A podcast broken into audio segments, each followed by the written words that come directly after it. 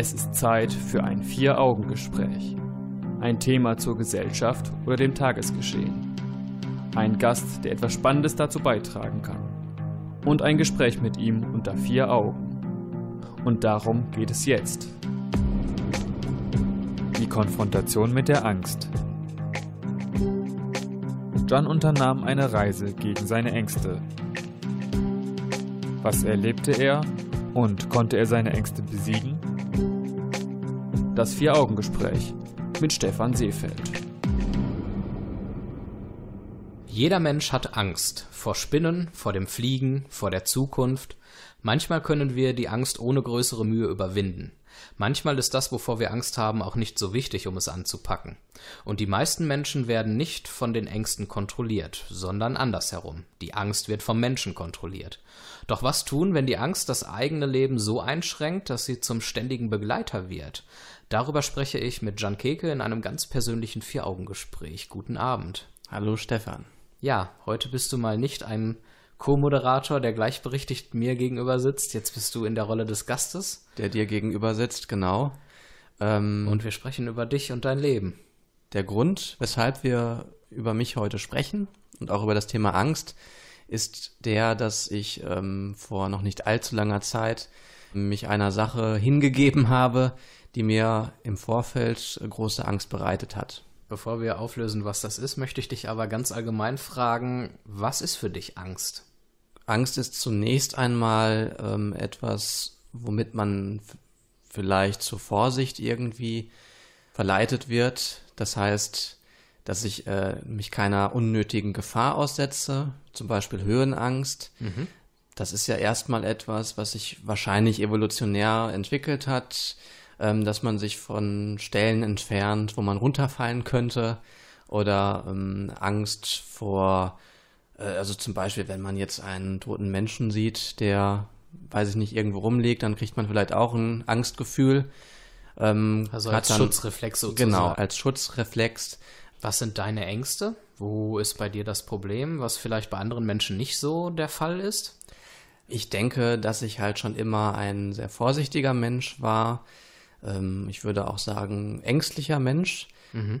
Ich es Wovor gibt hast du denn Angst? Grundsätzlich würde ich erstmal sagen, ist es so eine generalisierende Angst. Das heißt, meine Angst erschöpft sich jetzt nicht in irgendeiner Angst vor Spinnen oder so, weil mhm. Spinnen, vor Spinnen habe ich jetzt auch eher weniger Angst, wenn dann ekle ich mich vielleicht okay. so ein bisschen davor. Ist ja nochmal was anderes. Genau. Ähm, ich denke, dass es einfach so das eigene Leben betrifft, die eigene Person betrifft, vielleicht so ein bisschen genüge ich anderen, genüge ich mir selbst, genüge ich vielleicht potenziellen Arbeitgebern, kann ich meine Zukunft so gestalten, äh, dass sie mich und vielleicht auch andere zufriedenstellt. Also die klassischen Versagensängste und nicht gut genug für sich selbst und die Welt zu sein. Genau. Und gleichzeitig natürlich auch Ängste, die vielleicht auch ähm, Menschen in der Umgebung betreffen, mhm. ähm, die aber auch, denke ich mal, viele Leute kennen. Aber ich denke, bei mir ist es schon so, dass es äh, Ängste sind, die auf mich persönlich ähm, referieren. Und was glaubst du, woher diese Ängste kommen? Ich würde jetzt mal vermuten, dass das auch eine sehr starke genetische Komponente hat. Also natürlich spielt Kindheit eine Rolle. Mhm. Ähm, zum Beispiel lief meine Schulzeit nicht so optimal. Ich äh, habe als, äh, ich war vier Jahre lang auf einem Gymnasium und ähm, war ein dort kein besonders guter Schüler, sondern eher schlecht und konnte mich dort nicht so richtig einfinden. Mhm. Die Lehrer hatten dafür kein Verständnis. Es gab dann häufig Ärger und die Schule war dann für mich so ein, zu einem Angstort geworden. Und da man halt die meiste Zeit als Schüler eben in der Schule verbringt, also als Kind ist man die meiste Zeit in der Schule, Prägt ähm, einen das natürlich auch sehr. Ja, prägt einen das schon sehr in hast den jungen Jahren. Hast du versucht, in der Vergangenheit schon mal irgendwie anderweitig gegen deine Ängste was zu unternehmen? Ja, natürlich. Ähm, ich habe mich natürlich vielen Dingen gestellt, die mir Angst gemacht haben. Ich habe viele Dinge trotzdem gemacht. Ich habe immer versucht, mein Leben zum so Beispiel normal wie möglich zu leben. Naja, zum Beispiel hatte ich auch vor dem Studium große Angst, mhm. weil ich Angst hatte, natürlich dort nicht die entsprechenden Leistungen liefern zu können, analog zur Gymnasiumszeit. Ne? Aber so ganz hat das ja dann scheinbar nicht wirklich was gebracht, denn die Ängste sind ja geblieben. Und dann hast du dich letzten Endes entschieden, eine ganz bestimmte Aktion durchzuführen. Und also, zwar hast du an einem Projekt teilgenommen, das sich Projekt Horizont nennt. Was ist das und wie bist du dazu gekommen? Ich möchte noch kurz anmerken, dass ähm, die Ängste zwar nicht vollständig ähm, dadurch weggegangen sind, aber mhm. auch du weißt ja, dass sich in den letzten Jahren durchaus was getan hat, also dass ja. die Ängste durchaus weniger geworden sind, beziehungsweise ich in mehr Lebensbereiche vorgedrungen bin, als es noch früher der Fall war.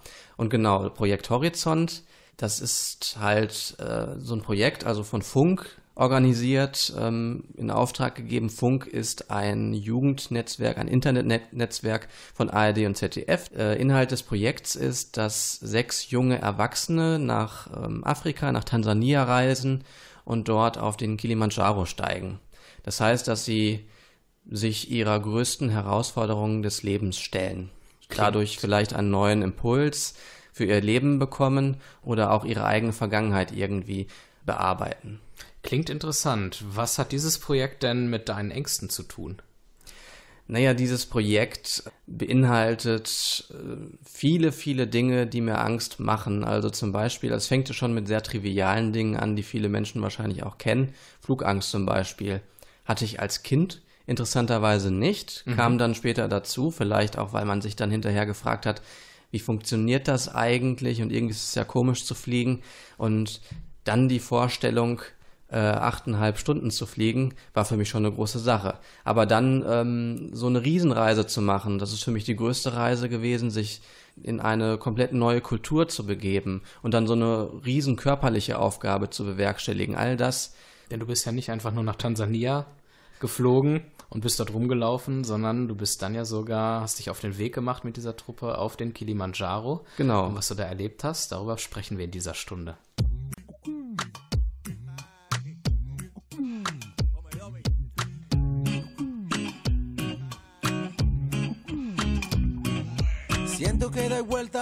Estas calles, busco el motivo de las verdades, un salto grande y no parar.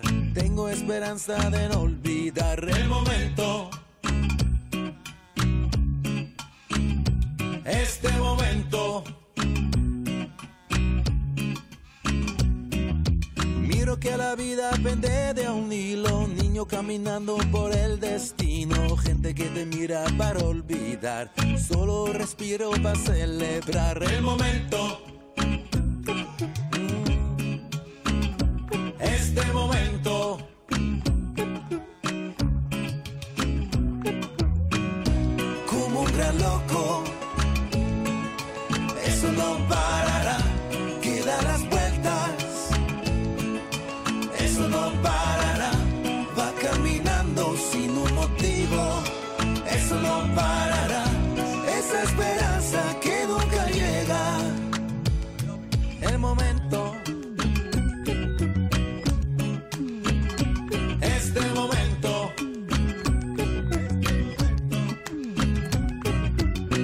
Dando vueltas por esas calles, no hay motivo ni verdades, gente que huye sin Vivo, respiro para celebrar el momento. Este momento.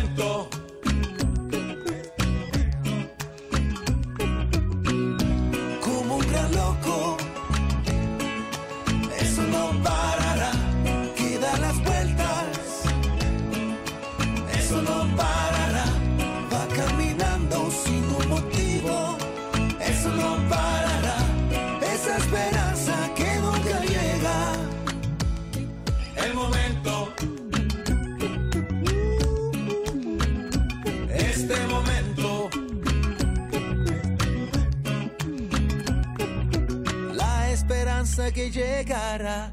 Un gran salto sin final. Ich spreche im Vier-Augen-Gespräch über das Thema Konfrontation mit der Angst mit meinem Gast Jan Keke, der um Ängste zu besiegen, sich einem Medienprojekt angeschlossen hat. In einer Webserie ist er zu sehen, wie er mit fünf anderen jungen Menschen nach Tansania gereist ist und dort den Kilimanjaro bestiegen hat, um gegen seine Ängste anzukommen. Wie bist du zu diesem Projekt gekommen? Ich bin über einen Flyer bei oder auf Instagram gestoßen. Mhm. Ähm, So also unspektakulär gestolpert. kann es sein. ja, so unspektakulär kann es sein. Das war in einer Insta-Story. Und für die Leute, die mit Instagram nicht so viel zu tun haben, äh, sage ich mal, dass ähm, Postings, also so Flyer eben, die in so einer Insta-Story, Instagram-Story gepostet werden, dass die nach 24 Stunden automatisch gelöscht werden. Und du hast Gott sei Dank, Gott sei Dank in dem Zeitpunkt den Flyer noch entdeckt. Ich habe ihn entdeckt, aber in dem Moment dachte ich mir, das ist nichts für mich, das ist Quatsch. Und dann ähm, ist mir erst am nächsten Tag der Gedanke gekommen, naja, vielleicht wäre das doch was. Und da war dann leider der Flyer schon weg. Und ich musste dann tatsächlich ein bis zwei Stunden Google-Recherche äh, investieren, um diesen Flyer dann zu entdecken an anderer Stelle. Und dann bist du letzten Endes dabei geblieben, hast dich beworben, wurdest genommen, hast auch nicht vorher zu große Angst bekommen, um dann deine Bewerbung doch noch zurückzuziehen vor dem Start. Naja, es war schon so, dass ich mir eigentlich immer unsicher war, ob ich das tatsächlich machen kann und da machen möchte. Also auch die Bewerbung war ja eigentlich nur für mich eine Verlagerung des Zeitpunkts, äh, sich zu entscheiden. Also ich war mir noch nicht sicher, ob das wirklich was für mich ist. Aber ich war mir relativ unsicher, ob die Damen und Herren äh, der Produktionsfirma sich für mich entscheiden würden. Und deswegen dachte ich mir, bewerbst du dich mal und dann kannst du immer noch gucken. Und wenn die sich nicht für dich entscheiden, dann hat sich die Sache eh erledigt. Dann bist auch du selbst nicht schuld, dass du dich gegen diese Chance irgendwie entschieden hast, sondern es sind eben andere dann gewesen, die dir diese Chance gar nicht gegeben haben. Hast du mit Freunden oder der Familie darüber gesprochen, um irgendwie, ja, Bestätigung zu bekommen, dass das wirklich eine gute Idee ist, daran teilzunehmen? Oder hast du das eher mit dir selber ausgemacht? Zum Zeitpunkt der Bewerbung habe ich das tatsächlich ähm, nur mit ganz wenigen Leuten, also mit ein, zwei Personen besprochen. Äh, aber ansonsten habe ich das erstmal für mich behalten, weil ich daraus keine große Sache machen wollte. Die Sache war viel zu unsicher, also viel zu unklar, ob das überhaupt stattfindet. Und dann wollte ich da nicht schon irgendwie äh, Erwartungen oder Ängste bei anderen Leuten ähm, auslösen. Weil äh, es gibt ja durchaus auch Leute, die sich denken, was, du äh, fliegst nach Tansania und möchtest dort auf den Kilimanjaro steigen. Also, da kommt wieder der vorsichtige John zum Vorschein, Genau. der da möglichst nirgendwo anecken möchte. Richtig. Dann bist du letzten Endes dahin geflogen. Beziehungsweise, wie lief denn die Vorbereitung vorher ab? Und was wusstest du überhaupt vom Kilimanjaro vorher und von der ganzen Reise vom Land? Vor, bevor ich mich beworben habe, wusste ich ähm, über den Kilimanjaro eigentlich nicht viel. Natürlich habe ich mich dann im Vorfeld der Bewerbung darüber informiert und auch als ich mich beworben habe, habe ich mich immer mehr darüber informiert, sodass ich eigentlich dann irgendwann schon sehr viel über Tansania und den Berg wusste und auch über Krankheiten, die da irgendwie vorherrschend sind und wie man sich schützen muss und Wusstest du denn konkret, was dich erwarten würde, wenn du auf diese Wanderung gehst? Also wie so ein Tag und so eine Nacht auf einem Berg dann abläuft? Weil das ist ja eine, eine Aktion, die mehrere Tage natürlich gedauert hat. Klar, man sieht natürlich oder man kann recherchieren, äh, welche Arten von Wanderungen es da so gibt. Ja, es gibt verschiedene Routen. Und ich dachte am Anfang noch, dass wir vielleicht eine Route wählen, auf der man in Hütten schläft. Ja, Ja. Marango-Route, auch Coca-Cola-Route genannt, weil Zelten war für mich schon ein Gedanke irgendwie, das, das wäre alles irgendwie too much gewesen. Ich war praktisch noch nie zelten. Aber ihr habt dann letzten Endes gezeltet. Ja, genau. Und das, das ist dann so eine kleine, also ich meine, natürlich musste, habe ich damit irgendwie auch gerechnet, aber die Hoffnung war auch da, naja, vielleicht schläft man in Hütten, aber ne, als ich dann irgendwie ähm, zum Casting eingeladen wurde, habe ich mit dem Bergführer, mit dem Karl telefoniert und er sagte mir dann, naja, wir gehen, wir gehen zelten. Und das war schon für mich so ein Punkt, wo ich dann nochmal überlegt habe, ist es das Richtige? Kann ich das, kann ich das wirklich machen? Und das war Das eigentlich. heißt, da kamen dann auch wieder die Ängste ins Spiel. genau. Schaffst du das? Und das ging eigentlich so, je näher das Projekt kam, desto größer wurden dann auch wieder die Ängste, weil wenn man sich dafür bewirbt und das Ganze ist dann eigentlich noch so zwei, drei Monate oder länger ähm, in der Zukunft noch, also das li liegt noch wirklich in der Ferne, das ganze Projekt, dann ähm, hat man noch eine psychische Distanz zu dem Gegenstand. Und wie war das für dich? Du wusstest ja, dass du da gefilmt wirst. Es sollte ja eine Webserie werden, die ihr auch auf YouTube jetzt gucken könnt. Bei diesem Projekt, welches ja wirklich deine individuellen ähm, Probleme bekämpfen soll, sozusagen, ähm, gab es da irgendwie Hemmungen, dass du dabei gefilmt wirst auf dieser Reise oder auch mit fremden Menschen dort äh, hochgehen müsstest? Auf jeden Fall. Erstmal wusste ich natürlich nicht, mit welchen Menschen gehe ich hoch. Nach dem Casting wusste ich zumindest, wie das Produktionsteam, also nicht jeden vom Produktionsteam kannte ich, aber schon einige. Mhm. Das hat mir schon ein sehr positives Gefühl gegeben, weil ich dort sehr nette Menschen, sympathische Menschen kennengelernt habe. Ähm, aber die Menschen oder die anderen Protagonisten und einige Kameraleute kannte ich zu dem Zeitpunkt noch nicht. Mhm. Ähm, das war eine Ungewissheit für mich. Äh, wir hatten aber auch ein Vorbereitungstreffen in Brilon. Da haben sich die Protagonisten bis auf einen, bis auf Ingo kennengelernt. Ingo war noch in der Justizvollzugsanstalt mhm. und ist dann von der Justizvollzugsanstalt erst ähm, quasi nach Afrika mitgekommen. Okay, da gab es dann doch noch ein neues Gesicht. Was fiel dir besonders leicht letzten Endes?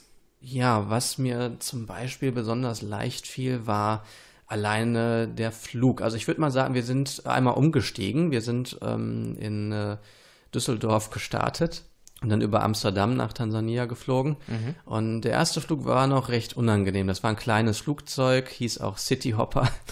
das war noch nicht so angenehm. Als wir dann in der großen Maschine waren und als wir so ein bis zwei Stunden geflogen sind, äh, ist die Flugangst irgendwie weg gewesen. Ich habe mich plötzlich sicher gefühlt. Also die erste Erleichterung, bevor du überhaupt in Tansania angekommen bist. Wir gucken gleich mal darauf, was dann tatsächlich eine große Herausforderung auf der Reise war. Bis gleich. Da schläft dieses Biest in mir, ein passiv-aggressives Tier. Noch ist alles friedlich hier, pass nur auf, wenn es ausbricht. Es schlummert tief in mir und immer wenn ich sie verliere, die Kontrolle, ich mein die volle, kann ich für nichts mehr garantieren. Es liegt an dir, wie es ausgeht und an mir, ob ich mich aufreg, finden wir noch einen Ausweg oder wird es eskalieren? Es liegt an dir, ob er aufwacht und an mir, ob ich ihn rauslass. Es passiert, wenn du nicht aufpasst, kann ich ihn nicht mehr kontrollieren. Leg dich nicht an mit dem Gorilla. Wenn du ihn reizt, wird vielleicht alles schlimmer. Ob als Bodyguard oder als Killer, er gewinnt immer und du verlierst. Leg dich nicht an mit dem Gorilla. Wenn er brüllt, wenn er schreit, wird es stiller. Keine Angst, ich will dich nur erinnern. Sei kein Spinner und respektier den Gorilla in mir.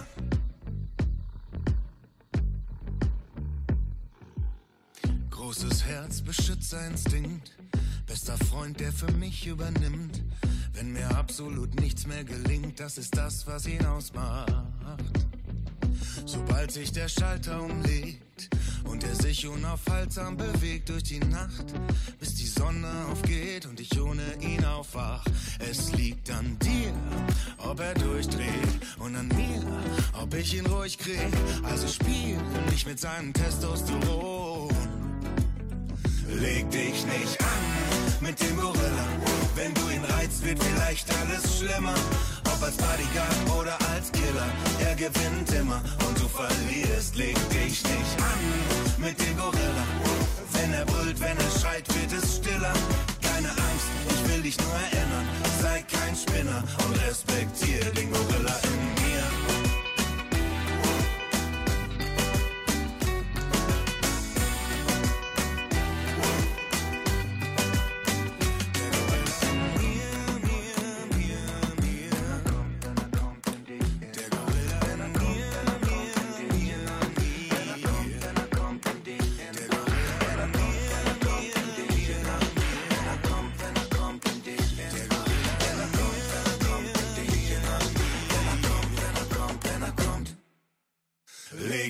dich an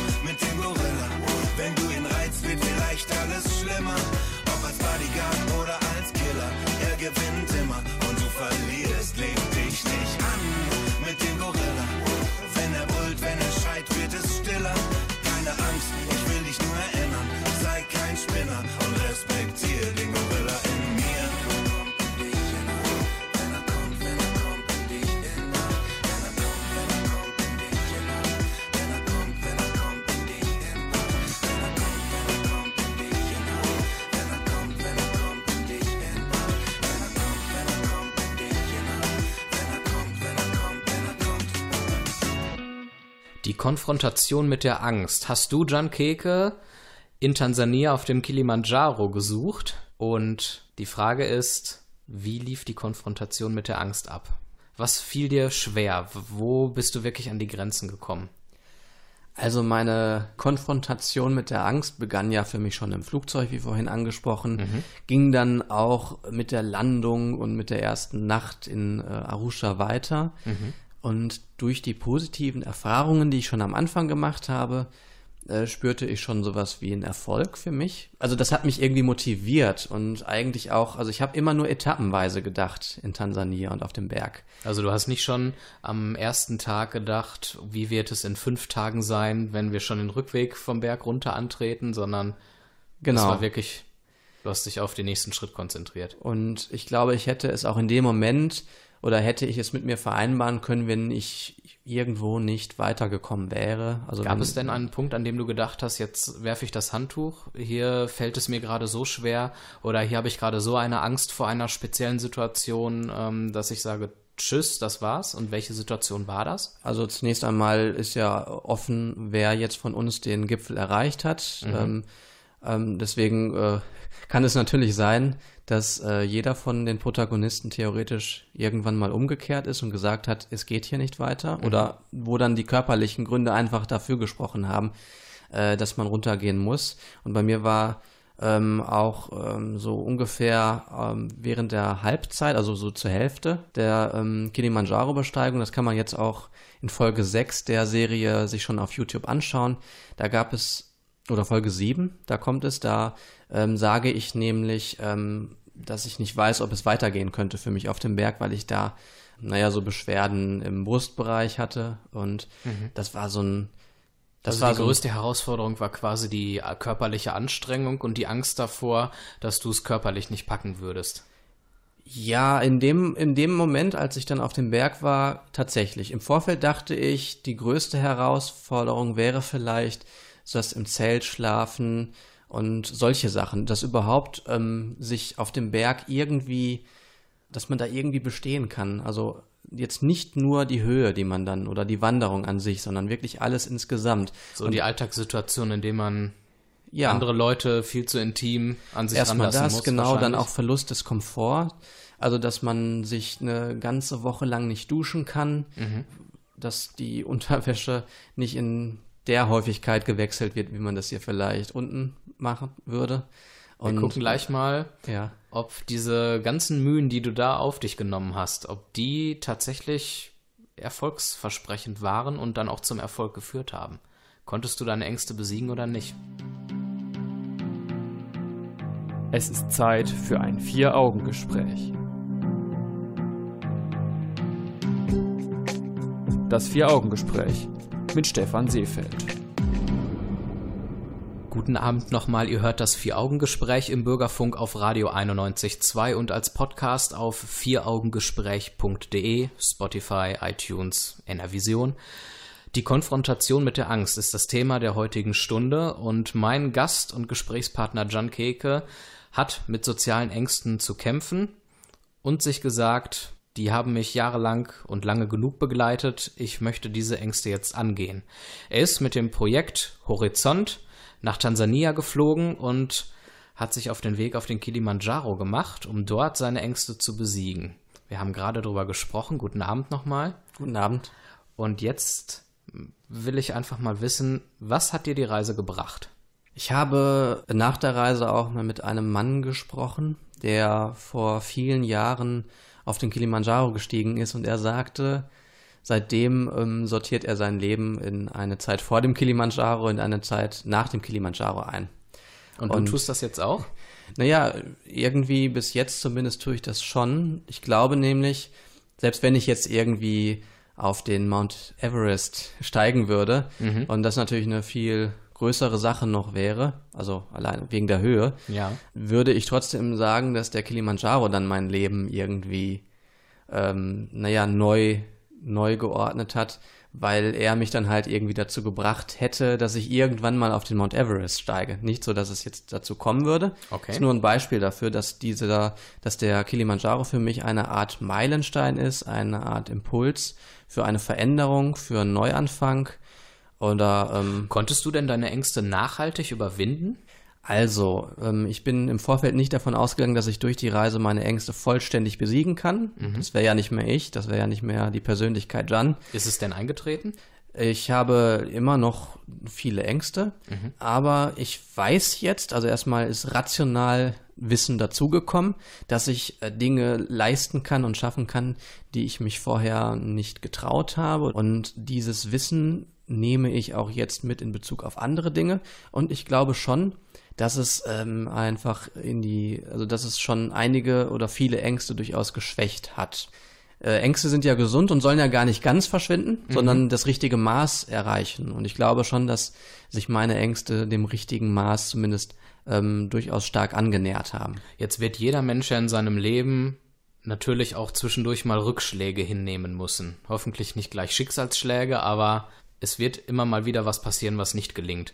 Glaubst du, dass dich in Zukunft Rückschläge, sei es privat oder beruflich, so weit zurückwerfen werden, dass du wieder da stehst, wo du vorher standest? Oder glaubst du, dass dieses Projekt dir geholfen hat, dich nicht zu sehr zurückwerfen zu lassen? Ich denke schon, dass das Projekt dazu beigetragen hat, dass es mich, äh, dass mich Dinge nicht mehr so weit zurückwerfen können, wie ich zuvor war. Also ich mhm. glaube, dass es schon eine nachhaltige Veränderung ist. Natürlich gibt es extreme Dinge, deren Auswirkungen ich ja jetzt noch gar nicht vorhersehen könnte. Also das können wir ja alle nicht. Also wir wissen ja nicht, wenn wir jetzt zum Beispiel einen Shitstorm von ähm, allen möglichen Leuten bekommen würden, wegen irgendeiner Sache, ja. die uns entglitten ist, keine Ahnung. Weiß ich natürlich nicht, was das mit einem macht. Das ist, das ist zu ungewiss, das kann ich nicht sagen. Aber ich glaube schon, dass der Kilimanjaro dazu beigetragen hat, dass, ähm, dass ich äh, stärker bin, ja. Und was würdest du sagen, ist in deinem Leben und vor allen Dingen im Alltag jetzt anders? Besser oder auch schlechter vielleicht? Ein konkretes Beispiel ist vielleicht, dass ich jetzt schon ähm, regelmäßig Sport mache. Ich mhm. habe früher immer wieder angefangen und wieder aufgehört und dann wieder angefangen und aufgehört. Und im Vorfeld der Reise und auch dann danach habe ich tatsächlich zum ersten Mal regelmäßig Sport gemacht und dann auch den ein oder anderen Erfolg mal bemerkt und dann auch gesehen, ja, dass auch bei meinem Körper vielleicht das ein oder andere möglich ist, was ich mir vorher nicht vorgestellt habe.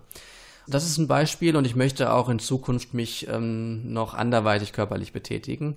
Das heißt, ich möchte zum Beispiel gerne klettern lernen. Also gerne auch am echten Felsen, nicht in der Kletterhalle und dann, wenn das, wenn es zum Frühjahr hingeht wieder. Das sind halt Dinge, die hätte ich vorher gar nicht so wirklich in Erwägung gezogen. Und ich bin jetzt momentan noch, noch so jung, dass ich mich noch diesen körperlichen Dingen oder diesen Aktivitäten durchaus hingeben kann. Also das kann man auch im höheren Alter machen, aber jetzt kann ich noch richtig aktiv sein. Also dein Horizont hat sich quasi erweitert, kann man sagen. Was rätst du anderen Menschen, die mit sozialen Ängsten zu kämpfen haben?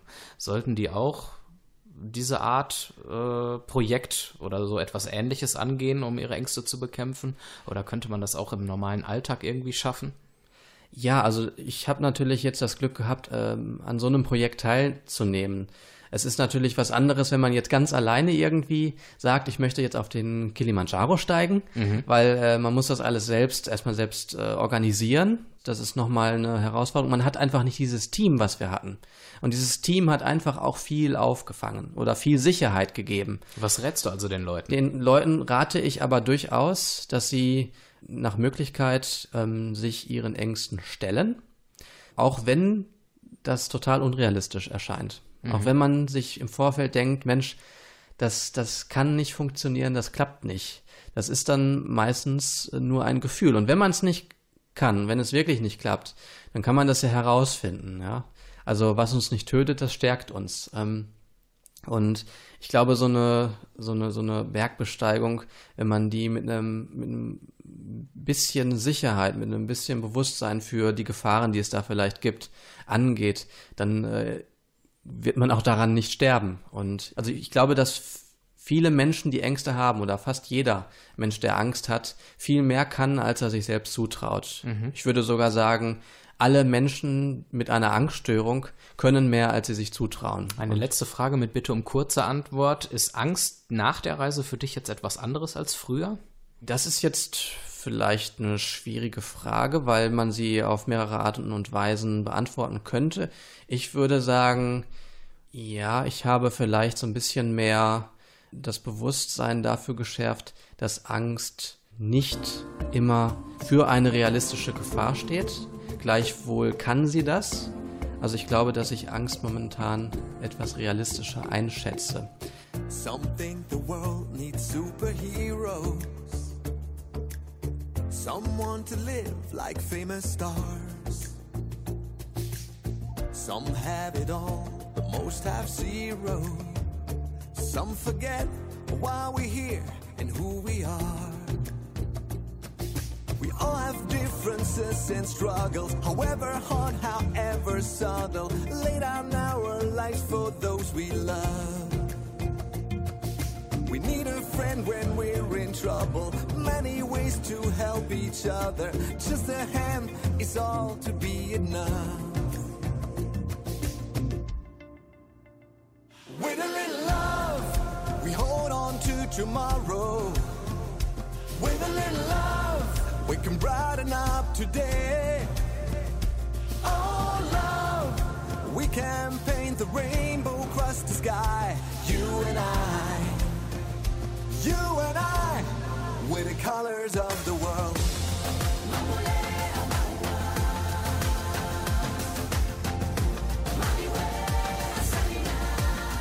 With the colors of the world.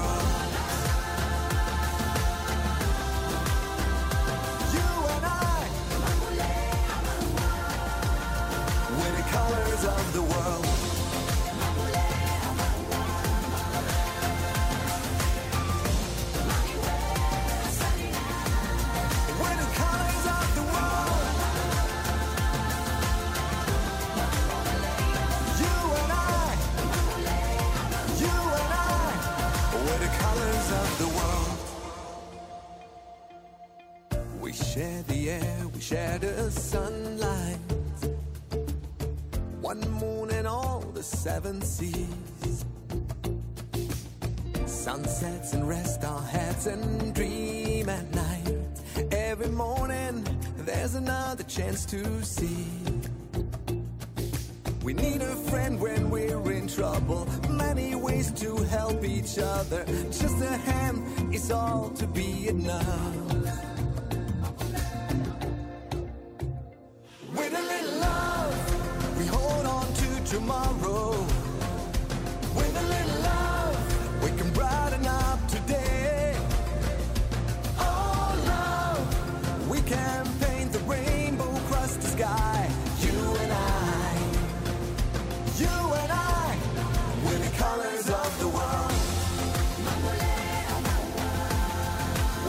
Colors of the world.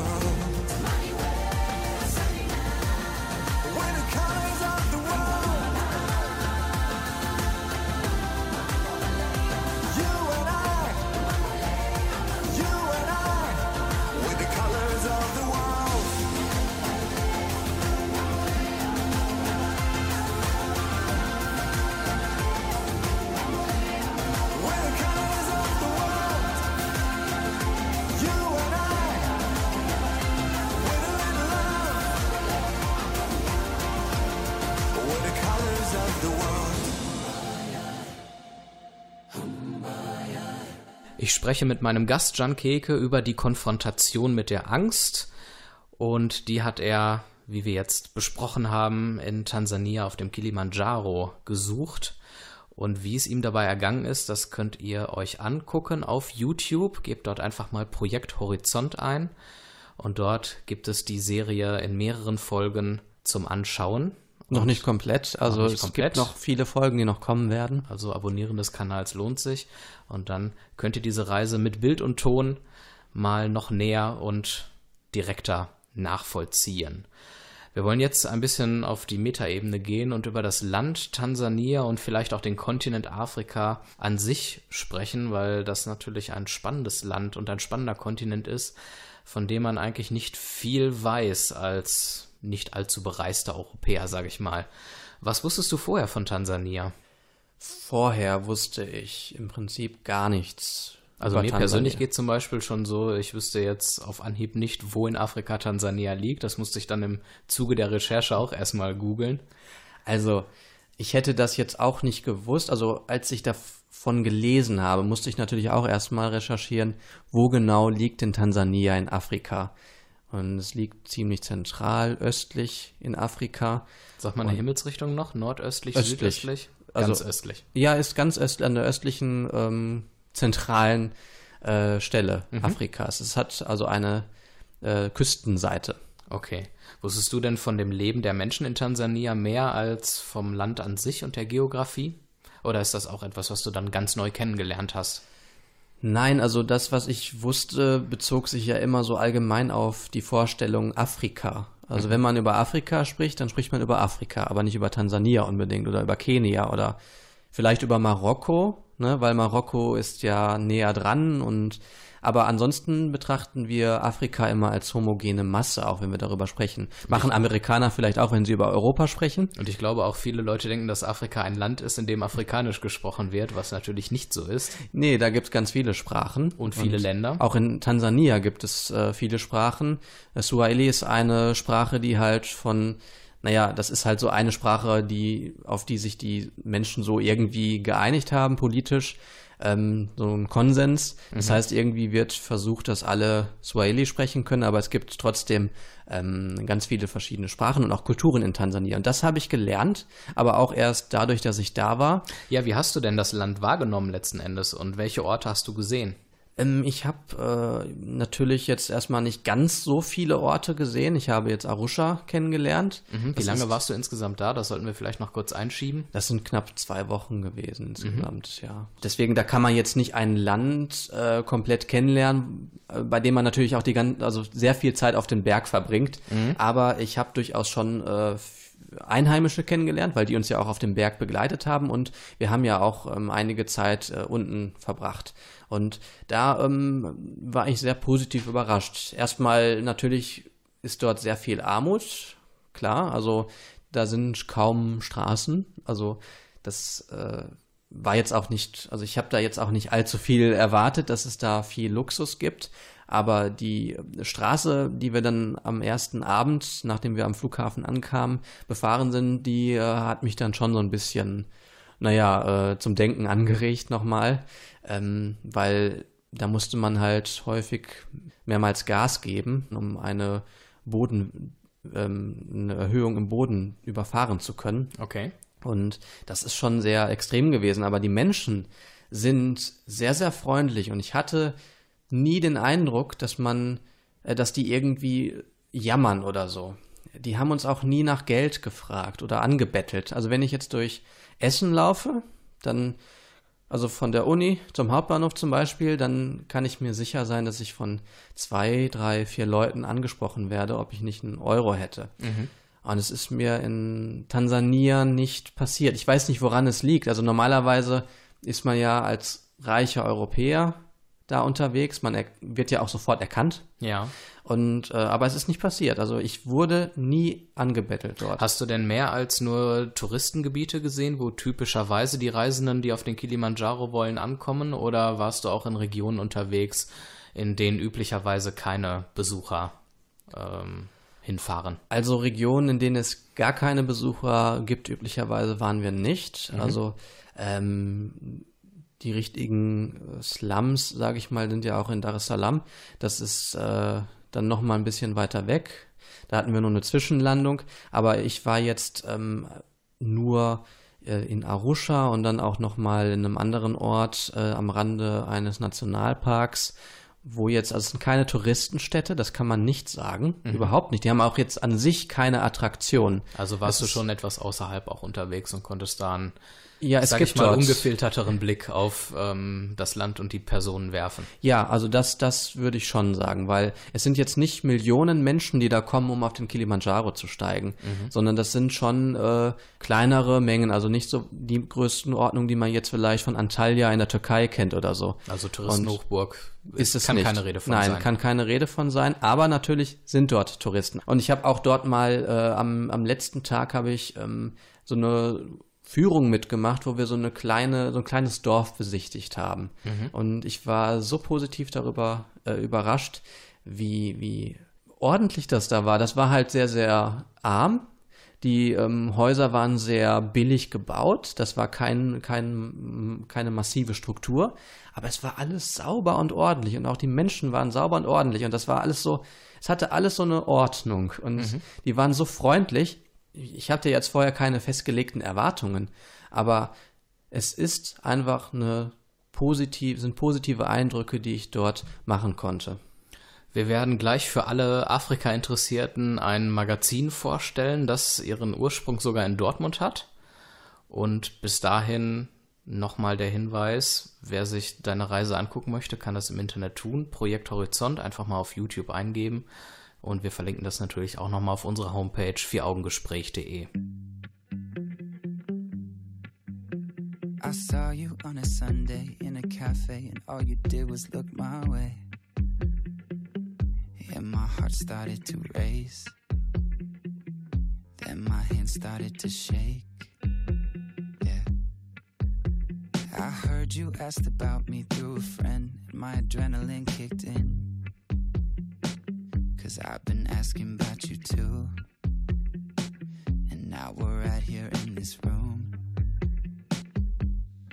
I get a little bit nervous around you, get a little bit stressed out.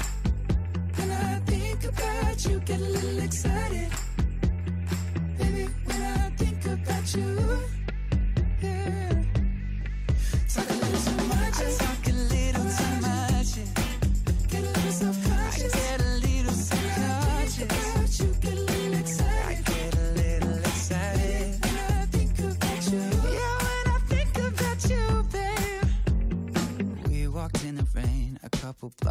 your apartment told me to come inside. Got me staring in your eyes, and I'm not usually like this. But I like what you're doing to me. Ah, what you're doing to me. Get a little bit nervous, get a little bit nervous, get a little bit stressed out,